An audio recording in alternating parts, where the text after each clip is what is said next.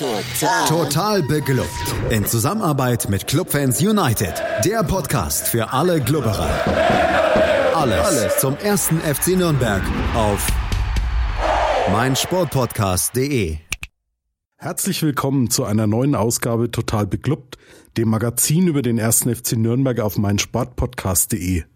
Mein Name ist Markus Schulz und ich bin auch heute wieder nicht allein, sondern habe mir zwei Gäste eingeladen. Zum einen ist das Alexander Endel von unserem Kooperationspartner Clubfans United. Hallo Alex. Hallo, grüßt euch.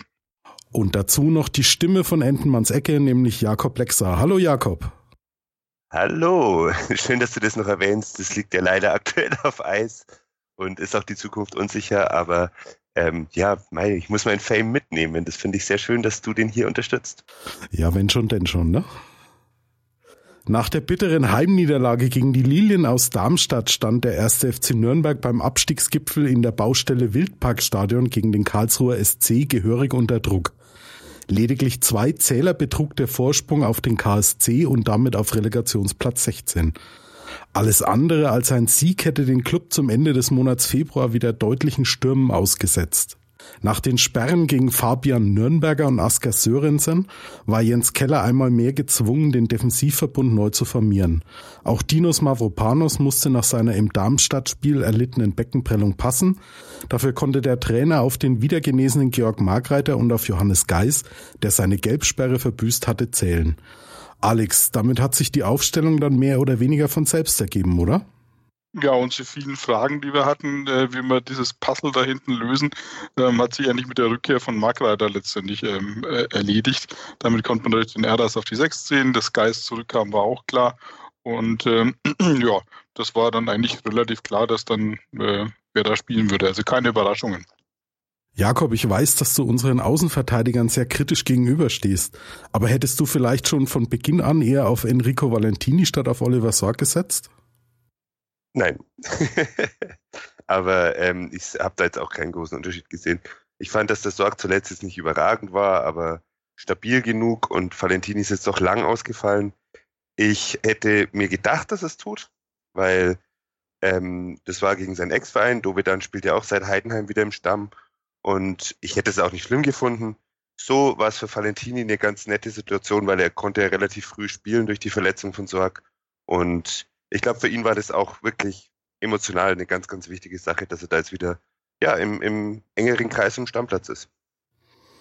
Ja, die Offensivreihe mit den Spitzen Frei und etwas dahinter Behrens sowie Hack und Dovedan hatte sich gerade was jetzt Dovedan nach seinen Treffern in den letzten Spielen angeht, ja quasi auch von allein aufgestellt, oder Alex? Ja, wobei ich mit Dovedan immer noch ein bisschen äh, äh, fremdel im Sinne seiner Leistung und Formkurve. Ich finde, er macht halt viele Dinge, die ich nicht verstehe.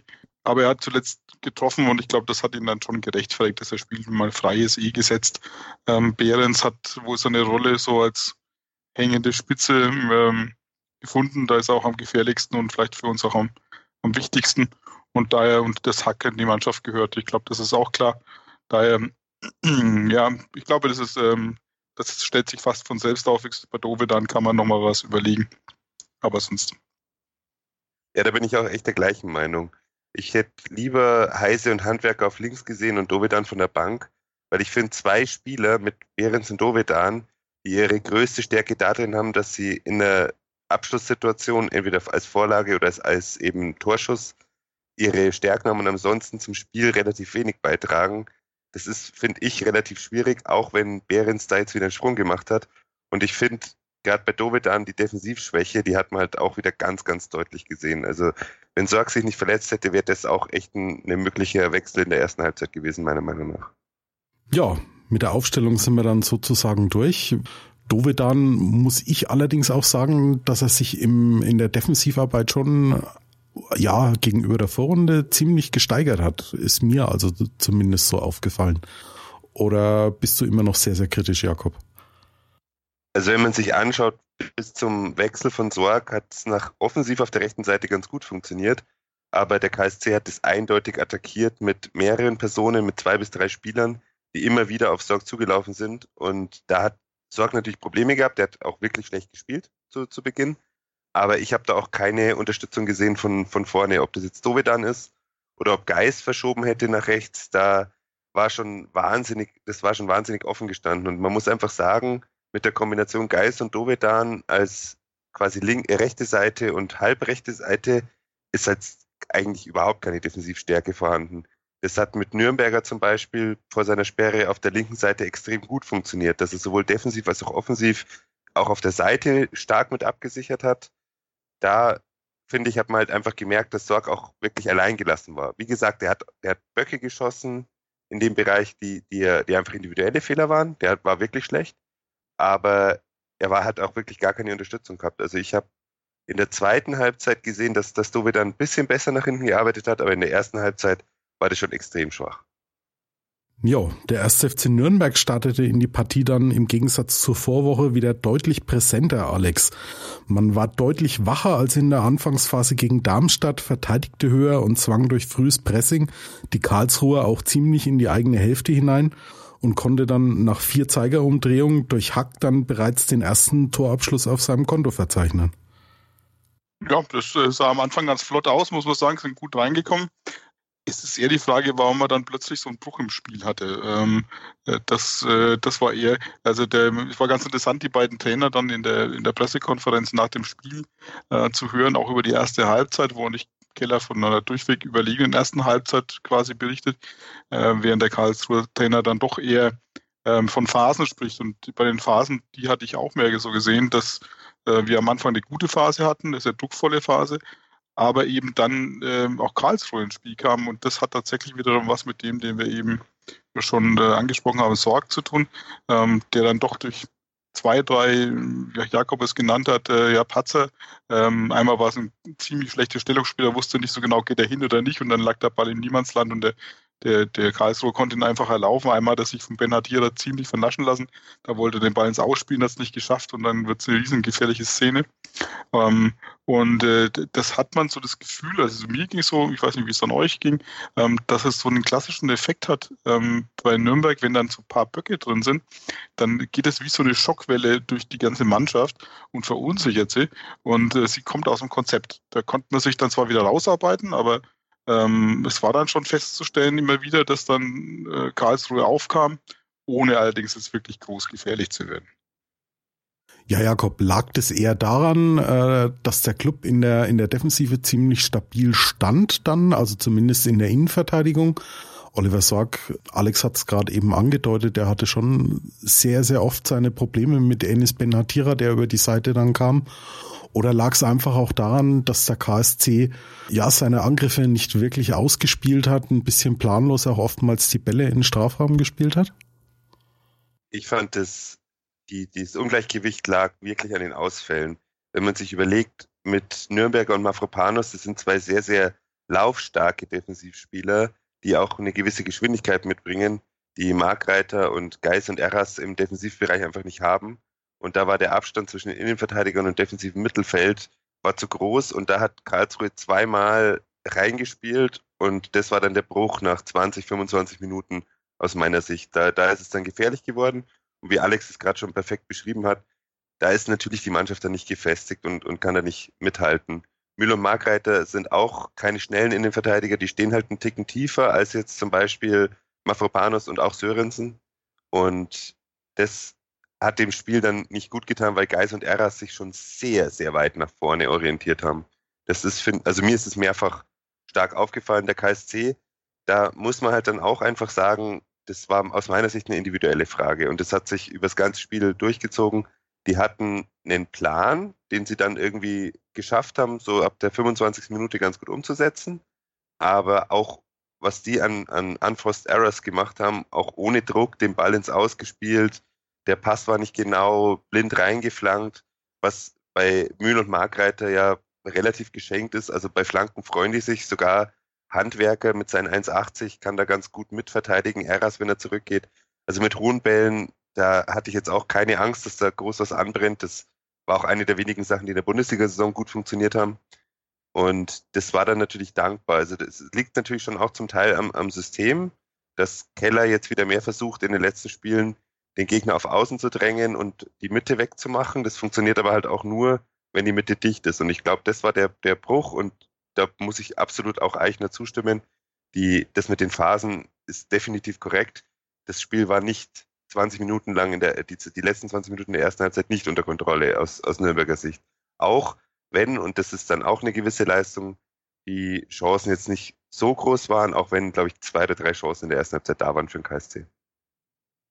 Ja, wir haben es schon angesprochen. Über die linke Angriffsseite war es ein ums andere Mal Enis Benhatira, der Oliver Sorg dann immer, ja, so zusehends immer mehr und mehr Probleme bereitet hat.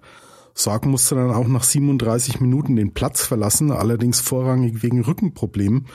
Ihn hat Valentini dann positionsgetreu ersetzt, Alex war damit so ein bisschen auch, ja, etwas mehr Sicherheit im, im Spiel oder hat es auf, auf, den, auf das Spiel des KSC wenig Eindruck dann gemacht? Also ich hatte schon den Eindruck, dass äh, mit der Einnahme von Valentini ähm, eigentlich die Seite zumindest defensiv plötzlich stabiler war. Ähm, also vor allem in der zweiten Halbzeit hat man schon gemerkt, dass auch der Karlsruhe dann ähm, die ähm, Handwerker quasi als in Anführungsstrichen Schwachstelle vielleicht ausgemacht hat und deutlich mehr bespielt hat, als vorher die man auf der Sorgseite angegriffen hat. Ähm, das war zumindest auch der Eindruck. Ich dachte mir, okay, jetzt ist der im Spiel Valentini und da wird es doch deutlich ruhiger mit Benadira. Und ich glaube, der ist dann auch gar nicht mehr groß aufgetaucht, aufgetaucht bis zu seiner Auswechslung in der zweiten Halbzeit. Was man natürlich auch sagen muss, in Nürnberg, man darf es auch nicht, nicht, nicht zu schlecht bewerten. Ich glaube, es gab ähm, 8 zu 2 Abschlüsse, glaube ich, in der ersten Halbzeit. Zumindest mal, ob sie gefährlich waren, lassen wir mal dahingestellt. Aber für eine Auswärtsmannschaft schon deutlich aktiver und das, äh, das ist ja durchaus auch respektvoll. Ähm, ich muss aber auch Eichner zitieren, der sagte, wenn er mal nach zwei Drittel der Saison da unten drin steht, dann hat es meistens schon mehr Gründe und ist meistens auch berechtigt. Und das hat man bei den beiden Mannschaften auch gesehen. Da war schon viel ähm, dabei, was auch Stückwerk ist und an handwerklichen ähm, Fehlern oder beziehungsweise ähm, technischen Fehlern dabei. Und äh, das hat ja auch der Jakob angesprochen. Beim Karlsruhe ist der Ball ins Ausgegangen, aber auch bei uns, wir sind dann zum Teil einfach sinnlos in den Mann gelaufen oder haben Pässe nicht richtig gespielt. Es war besser, aber von gut sind wir noch weit weg. Ja, es blieb dann also nach 45 Minuten bei einem torlosen Unentschieden. Gleich sprechen wir bei Total Beklubbt über die zweite Halbzeit und die fast schon Nürnberg-geske turbulente Schlussphase. Das alles und noch ein bisschen mehr gibt's hier gleich bei Total Beklubbt auf meinsportpodcast.de. Die komplette Welt des Sports. Wann und wo du willst.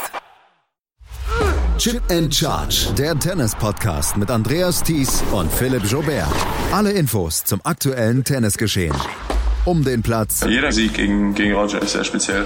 Am Platz. Und sie ist eine, die von der Grundlinie so viel kann, die so eine tolle Übersicht hat, aber die nie die ganz großen Höhen erreichen wird, wenn diese beiden Schläge nicht klappen. Auf dem Platz. Vor die Füße von Sosa, dessen Rückhand landet. Longline im Netz. Einstand. Chip and Charge. Auf mein Sportpodcast.de. Schatz, ich bin neu verliebt. Was? Da drüben. Das ist er. Aber das ist ein Auto. Ja, eben. Mit ihm habe ich alles richtig gemacht. Wunschauto einfach kaufen, verkaufen oder leasen. Bei Autoscout24. Alles richtig gemacht. Wir sind zurück bei Total Beklubbt und meine Gäste sind noch immer Alex Endel von Clubfans United und Jakob Lexer. Der KSC schien sich mit dem Pausentee ein bisschen was zu Herzen genommen zu haben, denn sie kamen dann doch etwas schwungvoller in die zweite Halbzeit, Jakob, oder ging es dir da anders? Ja, äh, ich glaube, vom Spiel her hat sich wenig geändert. Das war wieder, wie der Alex hat es ja gerade schon gesagt, viel Stückwerk. Es waren gute Aktionen dabei. Ich finde für mich auch ein bisschen bezeichnend in in, über das ganze Spiel war Handwerker, der sehr, sehr viele Aktionen offensiv und defensiv hat und meistens waren das okay Aktionen bis gute Aktionen, aber oftmals haben Mitspieler nicht so reagiert. Also ich kann mich dann an den Rückpass erinnern, der ist eigentlich schön, das war noch erste Halbzeit, der ist schön durchgegangen, ähm, spielt auf dem Elferpunkt und alle Angreifer haben sich aber am Fünfer orientiert. Das sind halt so Klassiker, da hat er eigentlich alles richtig gemacht und spielt aber einen Fehlpass, das, das schaut er dann blöd aus. Ähm, Karlsruhe hat über einen Stiefler natürlich als Ex-Klubberer fällt der einem halt auch immer so ein bisschen auf. Aber ich finde, er hat auch echt eine gute Entwicklung gemacht und zeigt auch eine schöne Präsenz. Ähm, viele Aktionen gehabt. Und was man halt gemerkt hat, ist halt, die, die erste Riesenaktion war ja der Konter nach der Pause. Das war ja, glaube ich, ähm, 50. Minute ungefähr, wo es wo Karlsruhe viel zu weit aufgerückt war und man dann schon gedacht hat, jetzt geht's durch mit dem Hack am Ball, also zwei gegen eins. Das kann man locker durchspielen. Ich glaube, Dovedan war der Passempfänger.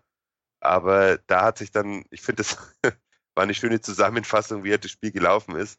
Man hat eine sehr, sehr aussichtsreiche Situation, ähm, ausgehend aus der eigenen Hälfte.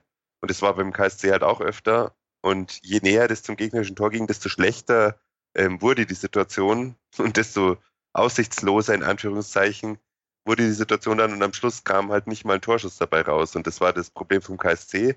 Aber das war bei 17 Abschlüssen und nur vier aufs Tor vom Club, war das auch ähnlich. Und was mit dem Festgerannt hat der Alex ja auch gerade schon gesagt, was man da halt auch gemerkt hat, ist, dass Frei, obwohl Behrens ja sehr, sehr offensiv aufgestellt ist und um ihn rum eigentlich spielt, der in den letzten beiden Spielen wirklich Schwierigkeiten hat, Anspielstationen zu finden und die Scheuklappen ganz schön oft unten hat und sich dann festrennt.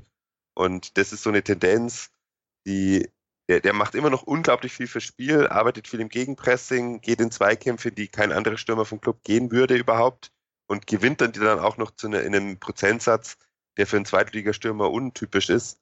Aber wenn er den Ball dann am Fuß hat, da hat er wieder, und das ist halt das zweite Spiel am Stück, oftmals schlechte Entscheidungen getroffen.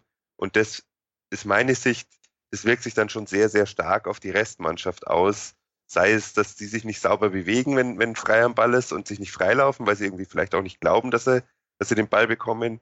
Oder sei es, dass sie sich so ein bisschen runterziehen lassen, weil der aus meiner Sicht halt schon die absolute Führungsfigur ist da vorn.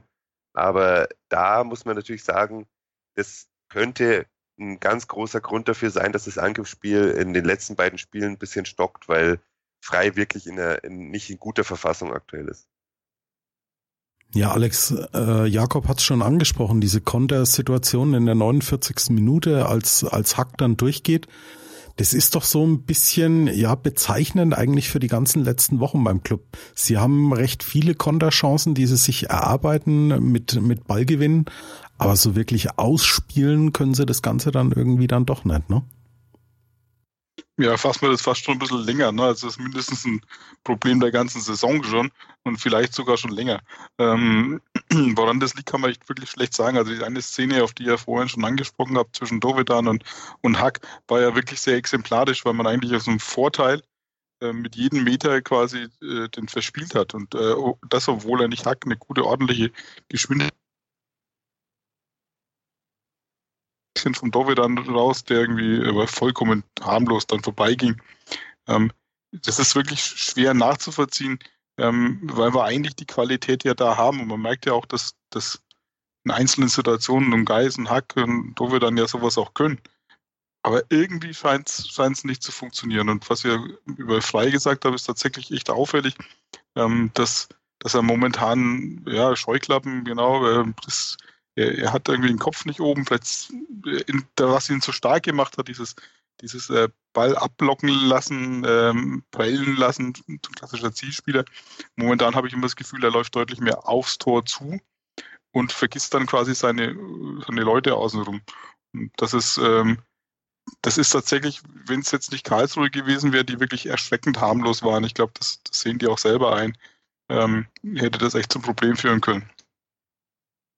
Ja, Jakob, genauso eine Szene, in der Michi Frei den Ball dann nicht im Tor unterbringt, hat dann allerdings in der 73. Minute zu einer Ecke geführt, die wiederum dann Folgen hatte. Ja, der, der hatte, das war wieder Stärke und Schwäche in einem. Der hat sich, der hat sich viel erarbeitet trotzdem noch und äh, das ist ja das Problem, wenn jemand so wichtig ist fürs Spiel und, und nicht perfekt in Form.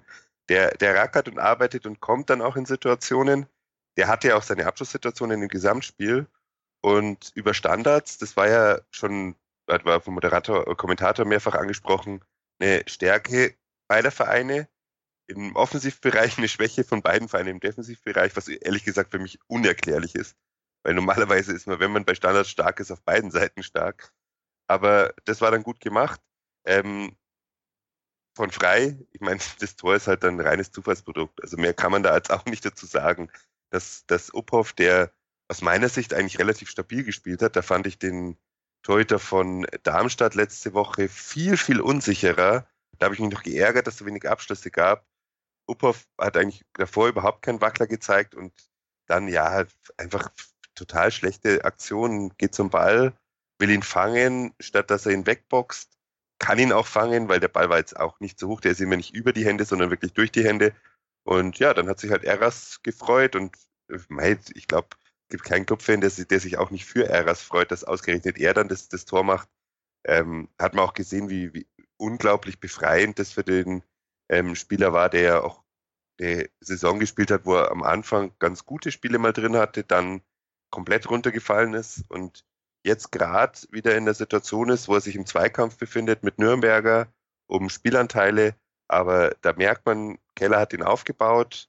Wir haben jetzt sehr, sehr oft in jedem Spieltag Spieler ersetzen müssen und da ist halt dann sehr, sehr wichtig, dass solche Spieler dann auch Spiele mitentscheiden können. Und Eras hat sich mit der Aktion ähm, zu einem spielentscheidenden Spieler in dem Spiel, das, ja, man könnte vielleicht sagen, eines der wichtigsten der Saison war, ähm, bewiesen. Und das ist dann auch für uns nur positiv. Ja, Alex, durch den Rückstand ist der KSC dann aber nochmal so ein bisschen wieder in Gang gekommen, hat aber nicht wirklich was Zählbares dann mitnehmen können, bis dann die 83. Minute kam, als Hack im eigenen Strafraum beim Klärungsversuch nur die Wade von Ex-Klubberer Stiefler traf. Ich glaube, da wiederum hatte der erste FC Nürnberg dann mehr als nur Glück, dass weder Schiedsrichter noch Video Assistant Referee auf Strafstoß entschieden. Wie hast du diese Szene erlebt, Alex? Ja, vielleicht vorweg, also es gab nur eine schöne Szene, dass man tatsächlich auf der gegenseitig verheimlichen. Das war Hofmann, der, der glaube ich, in der 78. so einen Zeitfallzieher Direktabnahme gemacht hat. Ähm, da hat man fast schon kurz geguckt und dachte sich, so als Fußballfan hätte man fast gehofft, dass er aufs Tor geht. Ähm, als Nürnberg-Fan natürlich nicht. Aber das war vielleicht nur eine Szene, die tatsächlich etwas gefährlicher war. Ja, diese Szene. Ähm, tatsächlich war es ja so, dass das Hack den Ball eigentlich wegschlagen will und wie du sagst, der, von hinten ähm, kommt dann Stiefler ran, quasi aus seinem Windschatten und ist dann halt an ihm vorbei.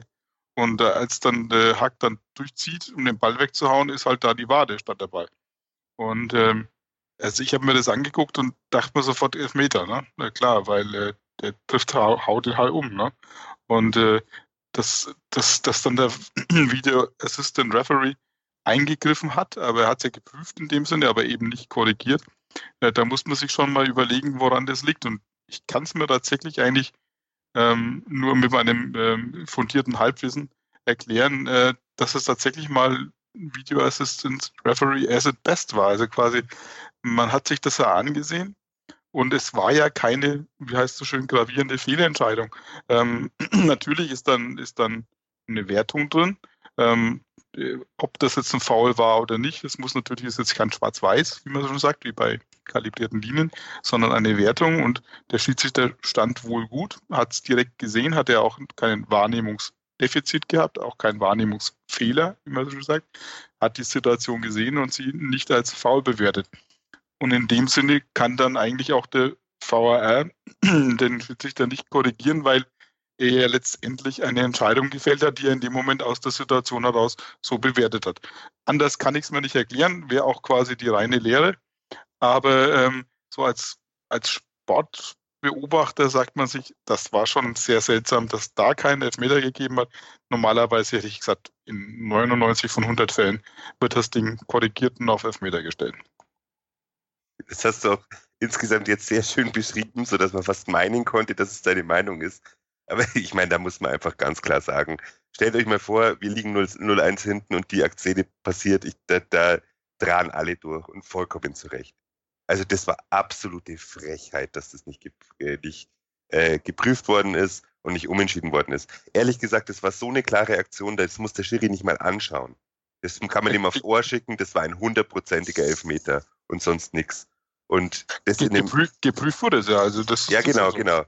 Das, was noch das Ganze noch viel skurriler macht. Ich meine, du, du, du hast es ja gerade beschrieben, du hast die ja wahrscheinlich einzig mögliche Erklärung dafür beschrieben, was ich dann aber auch wieder komisch finde, weil warum kommunizieren sie dann auch überhaupt? Dann muss doch, sorry, aber dann muss doch der VR einfach die Klappe halten, wenn er sagt, das war nichts. Oder fragt dann der Schiri nach, ich weiß nicht. Also ich finde, ähm, es hat auch einen Erklärungsansatz gegeben, dass es ja eine unabsichtliche Aktion war und Hack war schon in der Schussbewegung, als er dazwischen gegangen ist. Aber das kann es ja auch nicht sein. Ich kann ja auch nicht äh, grätschen im Strafraum, ohne den Gegner zu sehen. Und wenn er dann über mich stolpert, ist es dann kein Foul, weil ich habe ja vorher schon gegrätscht. Das, also Versehentlichkeit oder Bewegungsablauf hat ja damit nichts zu tun. Also da muss man einfach ja, ja. mal. Ja. Also da, man, man, kann, was du dieses eine, was du gesagt hast, ist tatsächlich schon, schon so argumentierbar. Ne? Also wenn ich jetzt zum Beispiel aushole, wir es mal um, Hack wäre im eigenen Strafraum gewesen, äh, im gegnerischen Strafraum gewesen, hätte zum Schuss an, äh, ausgeholt, um aufs Tor zu schießen, und im letzten Moment stellt jemand sein Bein davor. Wie würdest du entscheiden? Ähm, dann würde man sagen, ja, der hat doch äh, quasi seinen Fuß davor gehalten oder sein Bein davor gehalten. Ähm, ja, aber der, wenn der, wenn, kommt ja darauf an, ob er den Ball berührt oder nicht, der Gegner, oder? Naja, jetzt stell dir mal vor, gesagt, der, der Hack will, der ist mal um, er schießt aufs Tor ähm, im anderen Strafraum und der andere stellt ihm das Bein davor. Und dann tritt er ihm das Bein weg. Wäre das dann Foul? Ich glaube, so eindeutig ist das gar nicht. Ne? Ähm, äh, klar, ich bin vollkommen bei dir. Also wenn es dann mit Nürnberg passiert wäre, hätte ich geschrien, dass es unbedingt Elfmeter sein muss, aber das ist natürlich äh, gefärbt von, von, von Fan-Kolorit. Aber ähm, so rein von den Regeln her, sagen wir so, der kommt von hinten hin und äh, stellt das Bein vor einem Spieler, der gerade in einer Ausholbewegung ist, um den Ball wegzuschließen. Aber er, er spielt ja den Ball, also der Gegner. Ja. Das macht halt, das macht halt für mich den Unterschied. Spielt der Gegner den Ball, übernimmt er in dem Moment Ballbesitz und Hack tritt ihn um. Ähm, mhm. das nur, also ich meine, wir, wir spekulieren hier jetzt. Ich glaube, ähm, die Grundaussage bleibt bestehen. Das, das, der, der, den Elfmeter muss er geben. Ähm, die, die, das war auch aus eine, eine Fehlentscheidung, wie sie ähm, in den ganzen Änderungen, die es gegeben hat beim VRR, selten so eine klare Situation gegeben hat. Ich meine, Schwarz-Weiß, hast du schon gesagt, gibt's nicht.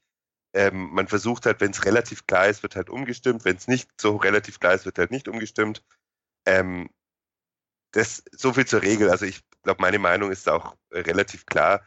Auch wenn ich mich natürlich freue, dass der Club gewonnen hat und es mich mit ein paar Tagen Abstand äh, auch nicht mehr interessiert, ähm, finde ich das auch krass, wie, wie Eichner danach reagiert hat. Also wirklich, dass der, dass der überhaupt nicht da die Schuld gesucht hat, das, das finde ich krass, weil ehrlich gesagt, das war eine spielentscheidende Szene. Aber wenn man das jetzt mal wegstellt, muss man auch sagen, wie unglaublich naiv wir immer noch verteidigen in der letzten Viertelstunde. Das ist unglaublich bedenklich. Also ich frage mich wirklich, was muss man für eine Führung haben, damit man sich in der Saison als Clubfan sicher sein kann? Weil das war ja solide verteidigt, das ganze Spiel. Karlsruhe hatte zwei, drei Möglichkeiten, hat keinen Ball aufs Tor gebracht und dann ist es 85. Minute und statt dass der Hack auf den Ball zuläuft und ihn rausträgt aus dem Strafraum und dann klärt, wählt er quasi eine, die Volley-Variante, die natürlich fun meistens funktioniert, aber in dem Fall auch naiv, dumm und riskant ist, weil immer was passieren kann. Das waren in dem Umkreis von, von, sagen wir mal, ungefähr vier Quadratmetern drei Spieler. Das ist einfach eine gefährliche Situation. Und wie man da immer wieder so blöd handeln kann, das ist, Sörensen war, war jetzt auch schon in der Saison zweimal das Opfer von solchen Aktionen. Ähm, da kann man ihm nicht unbedingt sagen, dass er da total schlecht agiert hat, aber es ist auch total naiv. Und das finde ich schon krass bedenklich, weil man hat nichts zugelassen. Man hätte eigentlich die Sicherheit mitnehmen können, aber man hat dann eine Aktion und die Aktion hätte zu einem Gegentor oder zu einem sehr wahrscheinlichen Gegentor führen müssen oder zu einer hundertprozentigen Chance vom Gegner. Und dann reißt man alles mit dem Arsch ein in einer unglaublich wichtigen Situation auch was man sich davor erkämpft hat. Klar mit dem totalen Murmel-Glückstor, aber man hat sich das, das war ja nicht unverdient, dass der Club in Führung gegangen ist. Und wie dann da verteidigt wird, das finde ich, das ist, das geht mir nicht ganz in den Kopf rein. Oder beziehungsweise, das liegt wahrscheinlich am, am Kopf, aber das ist schon auch krass, was da bei den Spielern, wie, wie, wie Gas da noch die Verunsicherung ist. Anders kann ich mir nicht erklären, dass immer wieder so dämliche Sachen passieren. Ich weiß nicht, wie ihr das seht, aber ich, ich das finde ich echt also sollte man in Abstiegsnöte kommen, ist es ja sowas von unnötig, dann liegt es ja wirklich nur dran, dass man diese eben 21 Punkte inzwischen verschenkt hat und dann schon davon ausgeht vom, ähm, wie heißt es so schön, die erwartete, ähm, äh, das erwartete Missgeschick, das dann eintritt. Also das ist ja genau, self-fulfilling prophecy. Ja, genau. ähm, ich sag mal so, also für mich auch nochmal ganz wichtig festzustellen, also ja, bin ich vollkommen bei dir, äh, der Elfmeter wäre die richtige Entscheidung gewesen, muss man nochmal ganz klar so sagen. Nicht, dass es noch heißt, wir würden das legitimieren. Wir versuchen ja nur eine Erklärung zu finden, was denn der Schiedsrichter bewogen haben könnte, ähm, dass er das nicht gegeben hat. Ähm, dann diese Sache natürlich mit diesen, ähm, der, Eichner hat tatsächlich schon was gesagt, ähm, zwar jetzt hat sich nicht aufgeregt, aber hat natürlich gesagt, ähm, das Spiel, wenn ich mich recht entsinne, hat er gesagt, äh, wäre quasi ein klassisches 0-0-Spiel gewesen, weil eigentlich keine Mannschaft von beiden in der Lage war, sich wirklich ernsthafte Großchancen herauszuspielen. Und dann waren es natürlich individuelle Fehler. Jeder hat, jede Seite hat einen Fehler gemacht, hat er auch gesagt. In dem Fall einmal Uphoff und einmal Nürnberg mit Hack und einmal wurde es halt bestraft und einmal wurde es halt quasi nicht bestraft. Ähm, und äh, so enden dann solche Spiele. Und die Quintessenz daraus, und deswegen sagst du auch, ja, wieso ist man so naiv und so doof, ähm, muss man schon sagen, es ist zwei Drittel der Saison hinter uns äh, und wir haben immer wieder genau solche Fehler und wir sind mit Karlsruhe in so einem Spiel Aufsteiger, man wird sie nicht zu klein machen, aber nicht mehr und nicht weniger sind sie, mit einer sehr schlechten Serie. Äh, jetzt haben sie gerade ein Spiel gegen Sandhausen gewonnen gehabt, sonst aber, glaube ich, sieben Spiele lang nicht gewonnen. Ähm, sind wir gerade mal auf Augenhöhe und können sie quasi ähm, bekämpfen, im, in Schach halten, aber nicht niederspielen. Und das heißt aber auch, sage ich mal, nach zwei Drittel der Saison, dass Nürnberg nicht doof ist, sondern einfach auch tatsächlich als Mannschaft nicht mehr kann. Ähm, das muss man einfach aktuell mal festhalten. Wir sind zwar mit kleinen Schritten besser geworden, aber wir sind jetzt auch nicht große Sprünge gemacht in den letzten Wochen. Wir haben mühsame Spiele gehabt, äh, auch zwei Rückschläge dabei gehabt, äh, haben Punkte gesammelt, die uns hoffentlich erreichen, aber wir sind einfach nicht besser. Und das hat jetzt nichts mit Glück oder Unglück zu tun, sondern vielleicht einfach auch dann doch eine qualitative, qualitative Einschätzung, die da von Anfang an der Saison vielleicht etwas zu hoch und zu optimistisch war. Das finde ich ganz interessant, dass du das sagst, weil da bin ich wirklich nicht der Meinung und da möchte ich als Gegenbeispiel die ersten 20, 25 Minuten und auch die ja eigentlich 70 Minuten gegen Darmstadt anführen. Ich finde, man sieht ganz eindeutig, ähm, was schlecht gelaufen ist in der Hinrunde wo ich, man, ich glaube im Nachhinein, also ich weiß auch nicht, ich will jetzt nicht so schlecht über den Kanadi reden, aber was die, die Basis in der Mannschaft ist echt eine Katastrophe. Und die Einzelspieler, die haben zwar jeder hat, also ich glaube bei jedem Spieler beim Club hat es einen Grund, warum er in der zweiten Liga spielt. Da ist keiner dabei, wo man sagt, das ist so ein äh, Hypertalent, der macht jetzt gerade halt, der, das ist irgendwie ein sinnvoller Zwischenschritt, sondern man muss sagen, jeder von den Spielern, auch die Jungen, ähm, das hat einen Grund, warum die gerade beim Club spielen. Und ich würde jetzt auch bei keinem sagen, dass man ihm schon total absehen kann, dass der mal ähm, irgendwie Weltklasse-Spieler irgendwann wird oder ähm, auch nur ein Bundesligaspieler. Aber die Klasse ist meiner Meinung nach absolut da. Also ich sehe das wirklich das, das Hauptproblem im Kopf, weil wenn es läuft, dann läuft es ja schon ziemlich solide. Das ist jetzt nicht so, dass man sich Chancen am Stück rausspielt, aber ihr habt ja zum Beispiel auch die Konter angesprochen. Ähm, keine Stärke von Nürnberg, gefühlt seit ja, Mintal, keine Stärke vom Club. Aber äh, wir hatten vier Torschüsse und drei davon waren aus einem Konter raus. Das waren zum Teil, ja, ein Rückpass vom Frei war dabei, ähm, an die anderen beiden kann ich mich gerade nicht erinnern. Aber das waren Abschlüsse nach, nach Kontern. Und die wurden auch nicht super ausgespielt, aber das ist was, das hat es ja auch in der Hinrunde gar nicht gegeben. Und dass man so einen dominanten Plan hatte, wie, wie in den ersten 25 Minuten, es, was ja auch auffällig war, es hat die Seitenwechsel gegeben, wo zum Teil Handwerker und Sorg komplett blank waren auf den Außen, die aber auch angespielt wurden dann. Es hat in den letzten Spielen vor allem durch Nürnberger und einmal auch durch Behrens tolle Pässe hinten rausgegeben in die Tiefe. Das, das Angriffsspiel ist verlangsamt worden, dadurch war die, die Strafraumbesetzung höher. Ich finde, das sind alles so Schritte, wo man sagt, der, der Club schafft es in vielen Phasen relativ dominant zu spielen. Und den Gegner, der, muss man auch mal ganz klar sagen, recht da unten drin steht, der KSC, der ist nicht besser als er ist. Ähm, glaube natürlich äh, aktuell auch nicht. Aber auch da muss ich sagen, gegen, gegen Darmstadt zum Beispiel, die ja gar nicht so ganz schlecht in Form sind, hat man eigentlich ein brutal dominantes Spiel gemacht. Und da muss, da finde ich schon, also ich würde den Club äh, auch individuell ins obere Drittel stecken. Nicht unter die Top 3, aber ins obere Drittel. Unter die Top 6, Top 6, Top 7 vielleicht. Definitiv. Und das ist ein Kopfproblem aus meiner Sicht. Und ich glaube, dass, wenn man immer wieder vorgebetet bekommt, ja, die letzte Viertelstunde und da seid ihr scheiße, genauso wie übrigens nach Ecken, da seid ihr wirklich schlecht. Und das ist ja das, wo es eigentlich am meisten brennt.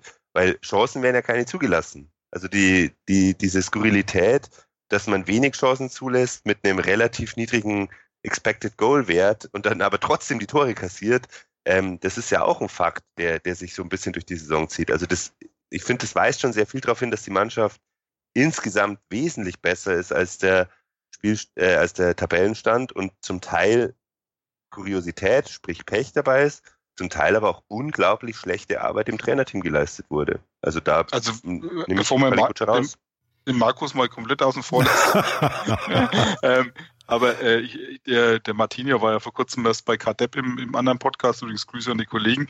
Ähm, der Florian war, glaube ich, jetzt äh, wieder Gast diese Woche, unser Florian von Club Fans United. Äh, da also auch unbedingt mal anhören. Aber da war auch Martinio da und der sagt ja nicht auch, ähm, dass die Besten äh, wissen, dass es nach vorne geht und ähm, man was bewegen konnte in der Mannschaft war, als man akzeptiert hat, dass man eben momentan gegen den Abstieg spielt. Und das hat äh, was damit zu tun gehabt, dass wirklich jeder in der Mannschaft einfach immer dachte, man sei besser als sein Tabellenstand. Und das wird schon irgendwie klappen. Äh, es ist alles nur ein schrecklicher Zufall und alles nur irgendwie ein Kopfproblem. Und wenn mal der Schalter umgelegt ist, dann läuft schon. Und Martina sagt ja auch erst, als man das angenommen hat für sich selber, äh, dass man eigentlich sagt, du, wir sind da nicht aus Zufall, sondern weil wir da ist und dann einfach stehen, weil man es da hingespielt hat.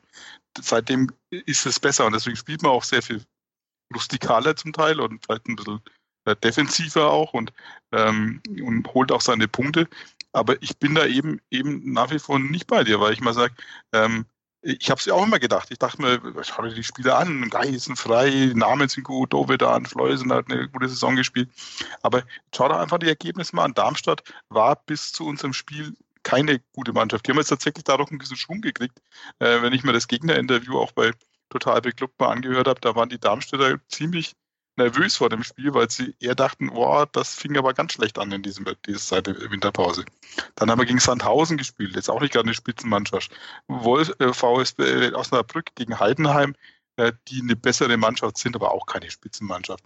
Hat es gerade zum Unentschieden oh, gedacht. Hm, Heidenheim ist, ist, ja, ist äh, fünf, so, Darmstadt hat wie viele Spiele am Stück jetzt nicht verloren? Fast zehn, oder? Ja, aber hat er fast, fast keine gewonnen. Ne? Also jetzt die letzten zwei halt nach uns. Ähm, und äh, gegen, gegen gute Mannschaften oder die, wie Hamburg fand ich, gab es richtig deutliche Klatschen. Davor war es Dresden. Also klar, ich sag, darüber kann man diskutieren. Ich glaube, ist es gefährlich, die Mannschaft nach wie vor höher einzuschätzen, als ihr Tabellenstand ist. Und äh, das heißt immer so, die Tabelle am Ende lügt nicht. Das ist die Währung, um die es geht. Und da stehen wir da, wo wir stehen, zu Recht. Weil wir, Qualität ist ja nicht nur, dass man mit dem Ball gut umgehen kann. Qualität ist ja auch eine Konstanz zu haben, über 90 Minuten sich konzentrieren zu können äh, kollektiv zu denken, ähm, sich nicht vom Druck überwältigen zu lassen, sich nicht von Fehlern aus der Balance bringen zu lassen. Das ist ja auch Qualität.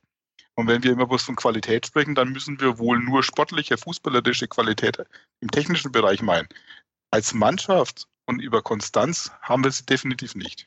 Ich glaube, äh, wir meinen ziemlich genau das Gleiche. Ich bin, ich bin da voll bei dir. Das ist das, was ich äh, gemeint habe zur Qualität gehört es natürlich auch dazu. Individuelle Qualität, da habe ich jetzt wirklich mich auf das Fußballerische bezogen. Ähm, da muss man den Kopf mit reinnehmen. Und das ist das, was aktuell fehlt. Aber das ist das, an dem man auch arbeiten kann. Und ähm, wie du richtig sagst, im Kopf, da fehlt's. Und das ist auch wirklich so ein bisschen eine, das ist eine, die klare Schwäche aktuell. Und das ist was, das man außerhalb vom Platz, aber auch mit Selbstvertrauen und mit Ergebnissen, glaube ich, hinbiegen kann. Also ich glaube, wir meinen das Gleiche. Ich, ich äh, habe das bisschen zu positiv gerade ausgedrückt.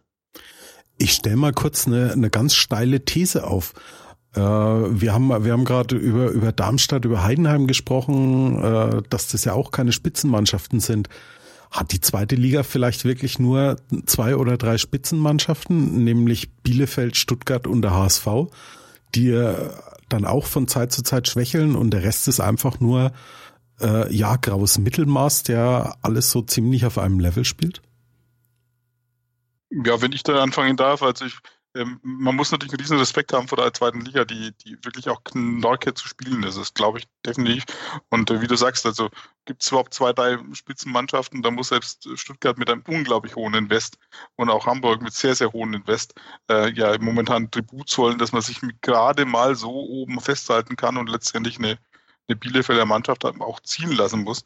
Ähm, ich glaube, sehr viel, das hat auch, glaube ich, einer der, ich glaub, der Darmstädter Gegner in der, im Interview gesagt, ähm, In der zweiten äh, Liga geht sehr viel über Wille, Mentalität, Moral, Teamgefüge, weil eben auch die Spieler nicht so weit auseinander sind. Das ist vollkommen richtig. Aber man muss natürlich sagen, entscheidend ist natürlich da auch, Heidenheim kann sich keinen so einen Kader leisten wie Nürnberg. Schau mal an, wer bei uns ähm, noch überhaupt, zum Teil auch verletzt, okay, aber überhaupt mal in der Breite verfügbar ist. Dass man hier einen Schleusener überhaupt auf der Bank sitzen lassen kann. Das hat der letztes Jahr war der absoluter Stammspieler, wenn ich mich da nicht ganz äh, falsch erinnere. Äh, oder ein Dovedan erst so spät äh, quasi jetzt mal wieder bringt. Lange Zeit war er komplett draußen vor und Ishak überhaupt keine Rolle mehr spielt. Da würden viele sich die Finger nach abschlecken, äh, diesen Spieler in der zweiten Liga im Sturm zu haben. Äh, ich glaube, das macht es eigentlich aus, wo man sagt, die Breite im Kader, ähm, die ist dann, müsste individuell schon deutlich steiger sein. Damit kann man auch Schwächen oder mal Formschwächen oder auch Verletzungen kompensieren, Sperren kompensieren, um dann quasi am Ende sich durchzusetzen. An einem Spieltag ist in der zweiten Liga in jedem Spiel alles möglich. Ja, da kann ich ähm, grundsätzlich anschließen, wobei ich Heidenheim wirklich als vierte Spitzenmannschaft reinnehmen würde. Und da muss man auch wirklich nur über den Kader drüber schauen, um zu sehen, dass die schon bockstark aufgestellt sind, auch, auch in der Breite. Wenn man äh, Tim Kleindienst, der in der Bundesliga bei Freiburg nicht wenig gespielt hat, ähm, reinrechnet, die, die sind schon echt stark aufgestellt und die haben auch über Jahre gewachsen, eine wirklich tolle Mannschaft. Ja, ähm, es ist ein Spieler zu uns gewechselt, der bei, der zu den Topspielern gezählt hat, aber der wurde halt auch ähm, spitzenmäßig ersetzt. Und danach braucht man auch nur auf die Abstände schauen. Also es sind ja zwischen dem ähm, vierten, fünften Platz, da geht's ja mit Fürth los mit den 35 Punkten und dem dem äh, Abstiegsplatz mit 16, mit 24, das sind 11. Also ich meine, das ist zwischen dem fünften Platz und zwischen dem 16. Platz sind 11, zwischen dem fünften und dem 17. sind es 13 Punkte. Das sind alles Abstände, die ein Zweitligist, der jetzt schon ein bisschen über seine Verhältnisse gespielt hat und sehr, sehr gut gepunktet hat, ähm, schnell wieder verlieren kann. Der zweite Hinweis darauf, da muss man Heidenheim natürlich wieder reinnehmen, das mache ich jetzt das Argument ähm, quasi für äh, für dich mit auf. Äh, die, die Tordifferenz, das ist unglaublich. Wir haben Bielefeld hat 26, HSV hat 19, Stuttgart hat 13 und der Rest, die, die nächste Mannschaft hat 6. Heidenheim. Fürth ist Fünfter mit 4. Darmstadt ist Sechster mit 0. Dann kommt 1, 1, minus 5, 1, 1, minus 7, minus 8, minus 3, minus 5, minus 11. Und dann kommen die zwei letzten, minus 16, minus 17. Die Liga ist zwischen dem 16. Platz und dem 5. Platz unglaublich ausgeglichen. Das stimmt. Da kann jeder jeden schlagen an jedem Spieltag und das kann jeder auch jedes Spiel verlieren an jedem Spieltag. Ähm, dass sogar die Spitzenmannschaften jetzt am Wochenende leer ausgegangen sind und dass mit Bielefeld eine Mannschaft vorne steht, die jetzt schon neun Punkte auf dem HSV hat, das zeigt, dass, dass auch solche Mannschaften sich jahrelang aufbauen können. Und deswegen rechne ich auch Heidenheim mit rein, weil Heidenheim und Bielefeld, die, die sind so ähnliche Wege gegangen. Die haben über Jahre hinweg ihre Kader aufgebaut mit etablierten Spielern, aber auch mit jungen. Und die streichen halt jetzt so ein bisschen ein in der Saison, wo mit Stuttgart und HSV zwei Mannschaften unglaublich viel investiert haben. Und auch muss man sagen, die, die anderen beiden Absteiger äh, oder die anderen Absteiger mit Hannover und Nürnberg ähm, auch eigentlich viel investiert haben. Die ähm, schaffen es trotzdem über Konstanz da, da reinzukommen. Aber die Liga, Ausgeglichenheit und Spannung, da, da kann man sich nicht beschweren. Das ist echt, das ist wieder, wie schon die letzten Jahre, unglaublich eng zwischen dem manchmal sogar dritten und sechzehnten, jetzt ist er halt eher so fünfter bis sechzehnter. Ähm, kann man sich vorstellen, dass Fürth noch absteigt, äh, ohne jetzt irgendwie schlechte Grüße da in die äh, Nachbarstadt schicken zu wollen, aber mit 35 Punkten schaut es halt sicher aus. Elf Punkte Abstand ist halt auch nichts. Es tut mir leid, das sind zehn Spiele. Also da ist echt noch alles drin, das ist Wahnsinn. Ja, ich sehe schon, wir haben da noch ziemlich viel Diskussionsbedarf. Äh, wir sind gleich zurück und beleuchten dann auch noch ein paar einzelne Personalien und schauen dann schon mal voraus auf das Duell gegen den Mitabsteiger Hannover 96 am kommenden Freitag. Das alles hier gleich bei Total Beklubbt auf meinsportpodcast.de. Schatz, ich bin neu verliebt. Was? Da drüben. Das ist er. Aber das ist ein Auto. Ja, eben. Mit ihm habe ich alles richtig gemacht. Wunschauto einfach kaufen, verkaufen oder leasen. Bei Autoscout24. Alles richtig gemacht. Interception. Touchdown. Der Football Talk mit Sebastian Mühlenhof. Höre die aktuellsten News aus den NFL Divisions. Jede Woche neu auf mein Sportpodcast.de. Willkommen zurück bei Total Beklubbt. Zu Gast ist nicht mehr Jakob Lexer, der musste uns leider verlassen, aber immer noch da ist Alexander Endel von unserem Kooperationspartner Clubfans United. Alex, nach nunmehr fast genau zwei Jahren hat Patrick Eras nun endlich mal wieder ein Tor erzielt.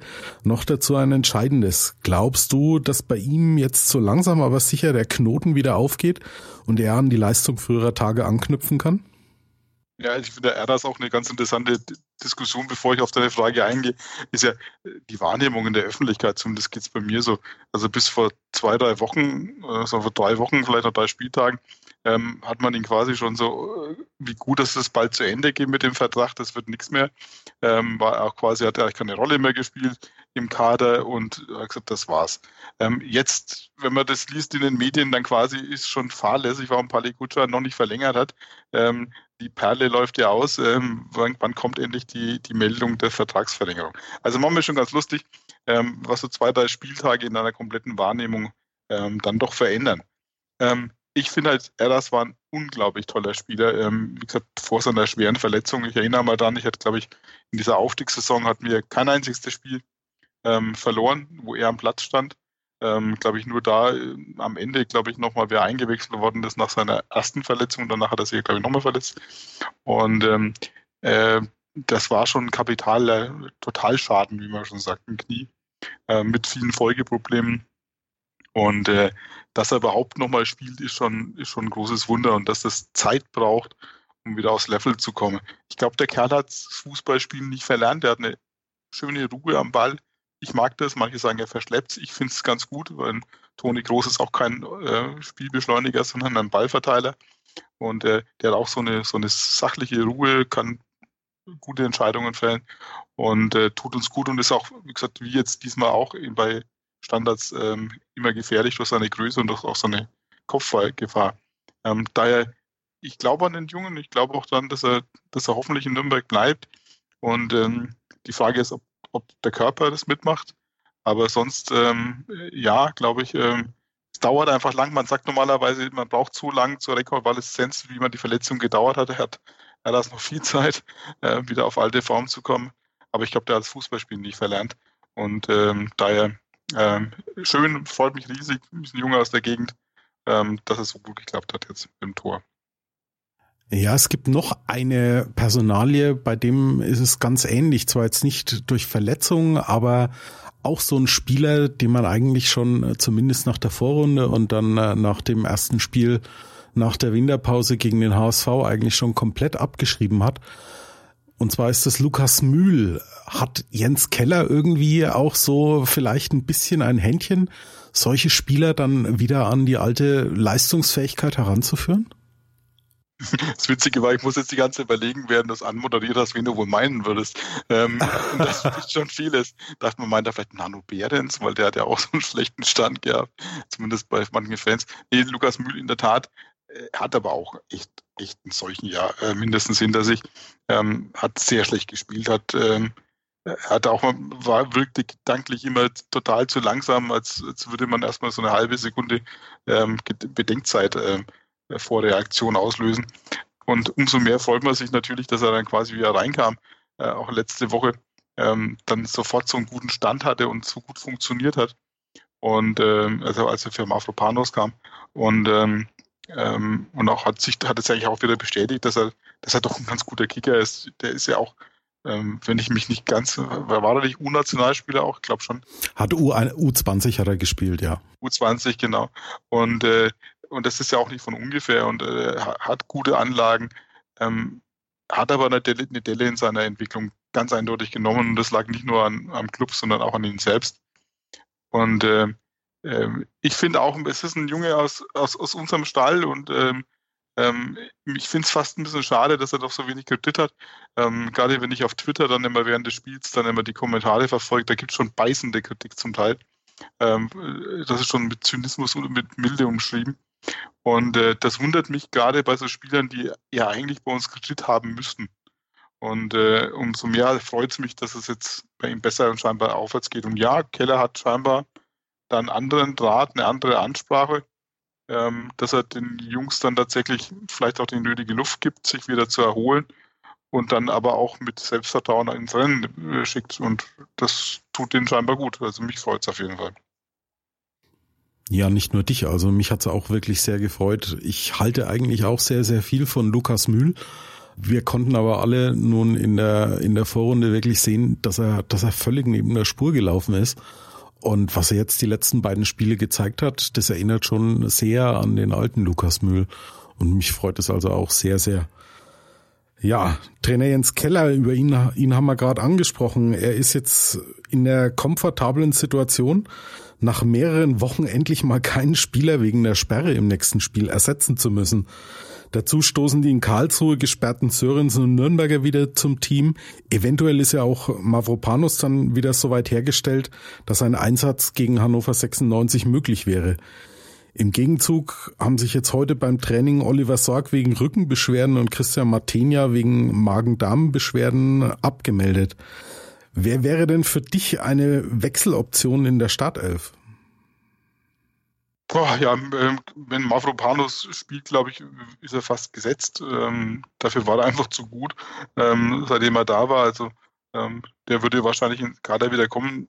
Ob dann Sörensen oder Markreiter, das ist schon schwierig, weil Markreiter eigentlich gehört vor seinem Standing her eigentlich in die Mannschaft. Der ist ein, er ist ein Führungsspieler und ähm, das ist eigentlich, da würde ich fast schon sagen, der müsste eigentlich wahrscheinlich bleiben und würde wahrscheinlich mit Mavropanos zusammenspielen.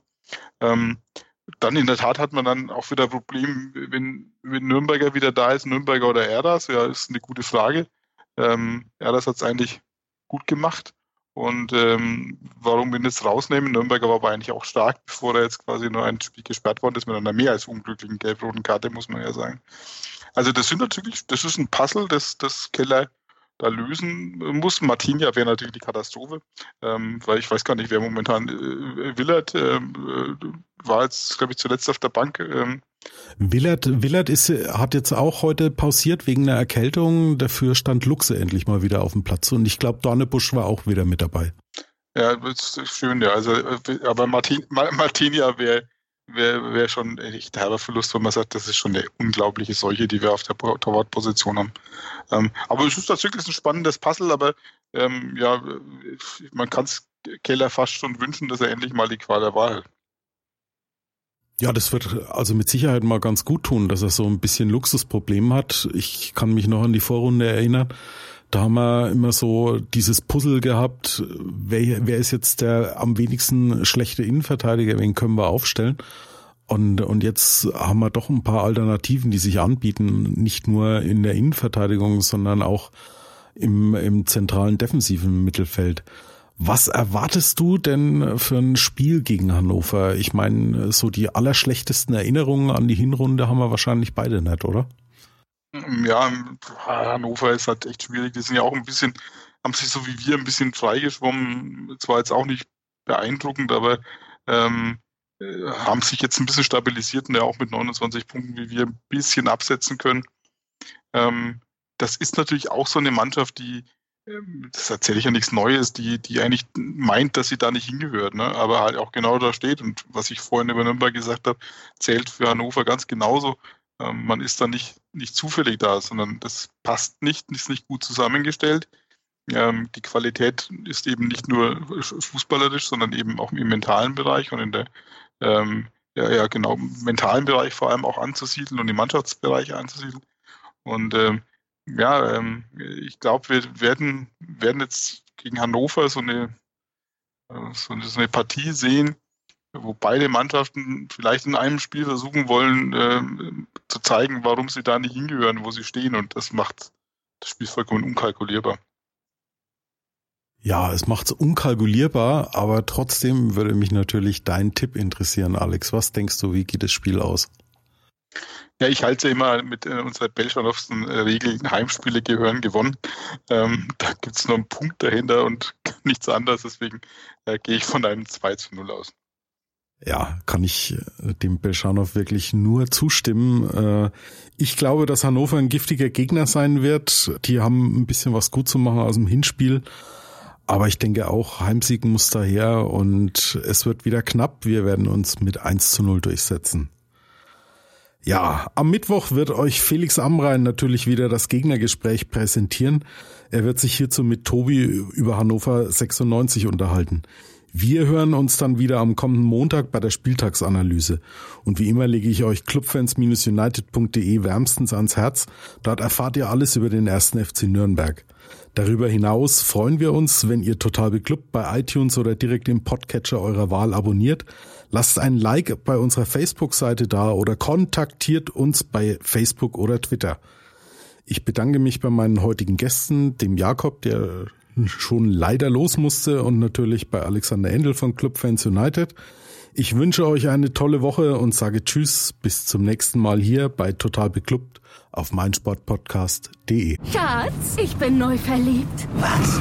Da drüben. Das ist er. Aber das ist ein Auto. Ja, eben. Mit ihm habe ich alles richtig gemacht. Wunschauto einfach kaufen, verkaufen oder leasen. Bei Autoscout24. Alles richtig gemacht. Total beglückt. In Zusammenarbeit mit Clubfans United. Der Podcast zum ersten FC Nürnberg. News, Analysen und Gegnergespräche zum Club.